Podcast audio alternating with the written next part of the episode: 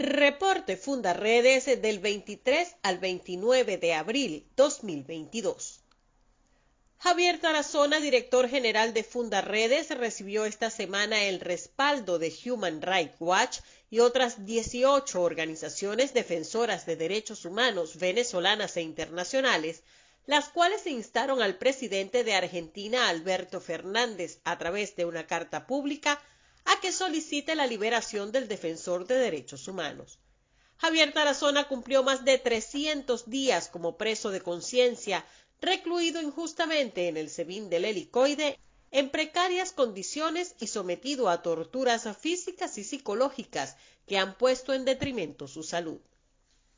Fundaredes dictó un taller de seguridad digital para defensores de derechos humanos con la finalidad de poner a su disposición las mejores herramientas de prevención y resguardo, al tiempo de crear conciencia sobre la importancia de la seguridad digital para cumplir de la mejor manera su labor en pro de quienes ven vulnerados sus derechos fundamentales.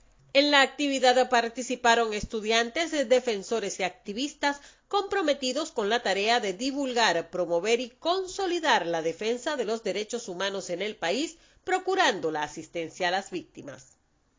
En Amazonas, tres indígenas Yanomami resultaron heridos por arma de fuego mientras custodiaban el cauce del río Orinoco a la altura de Súpiro, en el municipio Atabapo, al impedir el avance de una embarcación procedente de Colombia y tripulada por disidentes de las FARC que buscaban esquivar el punto de control establecido por la comunidad y continuar hacia las minas del Yapacana.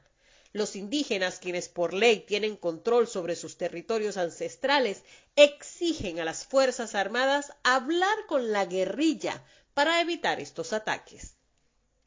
En Apure, defensores de derechos humanos denunciaron la detención arbitraria por parte de la DIGISIM de una productora agropecuaria propietaria del fondo Agualinda, a quienes las autoridades acusan de terrorismo y de su presunta vinculación con la guerrilla, pese a que fue juzgada y liberada plenamente por la misma causa el año pasado. En Santa Rita, municipio Páez, las fuerzas militares venezolanas reportaron la destrucción de un laboratorio de procesamiento de cocaína, rodeado por más de 60 explosivos para intentar proteger el lugar. En Táchira, en lo que va del mes de abril, se han registrado 10 asesinatos en las trochas que comunican a Venezuela y Colombia, donde operan bandas criminales y grupos irregulares que se disputan el control del territorio fronterizo.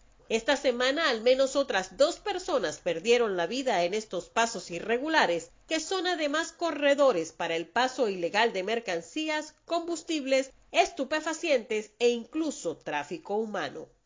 En Bolívar, sujetos portando armas largas ingresaron de manera violenta a un negocio y sacaron a la fuerza a una joven de 20 años en la calle Bolívar de Guasipati, municipio Rocio, y se la llevaron con rumbo desconocido en un vehículo que pasó a alta velocidad por la alcabala de la Guardia y la Policía Nacional sin ser detenido.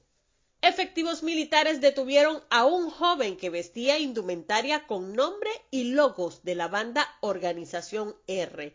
La detención generó una airada protesta entre los vecinos de la zona.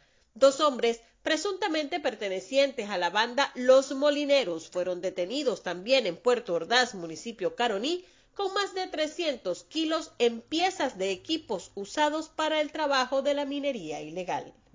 En Guárico, tres personas presuntamente vinculadas a la banda El Tren del Llano fueron detenidas esta semana por efectivos del Comando Nacional Antisecuestro CONAS y la Policía Nacional.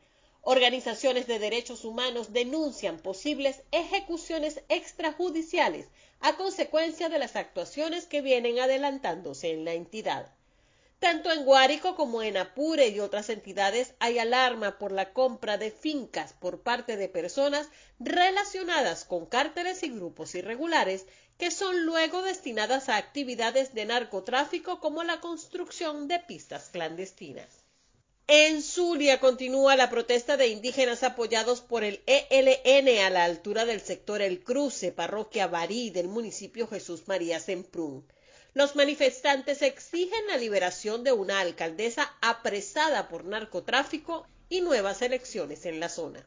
Las operaciones contra los llamados Tancol se han extendido a la zona sur del lago de Maracaibo, donde esta semana las autoridades reportaron el desmantelamiento de un campamento donde se incautó una cantidad considerable de granadas de mortero de diferentes calibres y explosivos, así como también pertrechos e indumentarias de estos grupos terroristas sin que se precise a qué organización pertenecen.